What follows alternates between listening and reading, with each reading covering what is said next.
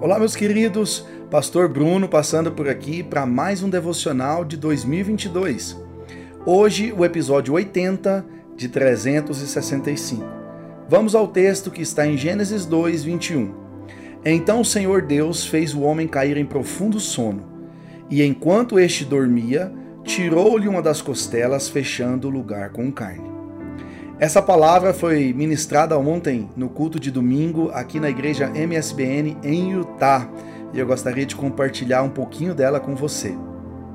A primeira coisa que nós aprendemos é que por vezes Deus vai nos colocar num estado de sonolência, num estado de anestesia, para que Ele possa de fato tirar aquilo que nos impede de receber o excelente da parte dele.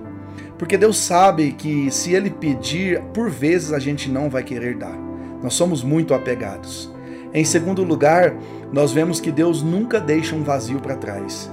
Ele jamais vai tirar algo de nós e deixarmos desamparados, deixarmos uma com sensação de vazio. A Bíblia vai dizer que ao tirar a costela, Deus ele tapa o lugar, né, ele tapa o buraco com carne para que não ficasse um vazio e para que também prevenisse de qualquer tipo de infecção, deixando a ferida aberta.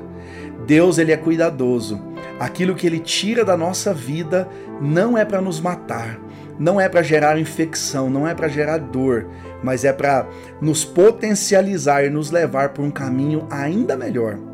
Observe que quando Adão, se você continuar lendo esse texto, você vai ver que quando ele acorda do sono profundo, ele se depara com Eva e pela exclamação dele, pela frase que ele diz na sequência, nós podemos entender que ele ficou muito feliz, que ele ficou muito empolgado, porque ao ver a mulher na frente dele, ele diz assim: Essa de fato é carne da minha carne, é osso dos meus ossos.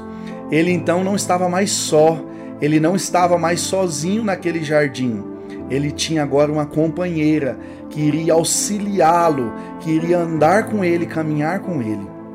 E mais do que isso, todo o propósito, quando Adão permite, quando Deus tira somente um pedaço, somente um pequeno pedaço dele e dá algo sobremodo excelente para ele, muda não só, não só a solidão vai embora, mas Adão também passa a ter o seu propósito de vida mudado. Se você for um pouco antes desse versículo que nós lemos, você vai ver que Deus coloca Adão como um cultivador do jardim e como alguém que ia nomear todos os animais, ia colocar nome em todos os animais. A partir desse tempo, a partir de quando ele viu a mulher, depois de que Deus fez o que tinha que fazer, tirou o que estava atrapalhando, Deus chega para o homem e para a mulher e diz assim: Eu quero que vocês sejam férteis, sede fecundos, multiplicai-vos e povoai a terra. De um simples cultivador da terra, de um simples colocador de nomes em animais, Adão passa a ser um multiplicador, um povoador da terra, um homem que ensinaria as próximas gerações. Deixe Deus trabalhar na sua vida. Deixe Deus tirar aquilo que talvez nem é pecado, mas que está atrapalhando o excelente de Deus chegar na tua vida. Porque não só a tua solidão será tirada, não só algo momentâneo será mudado, mas todo o teu propósito, todo o seu chamado e o seu destino também será mudado.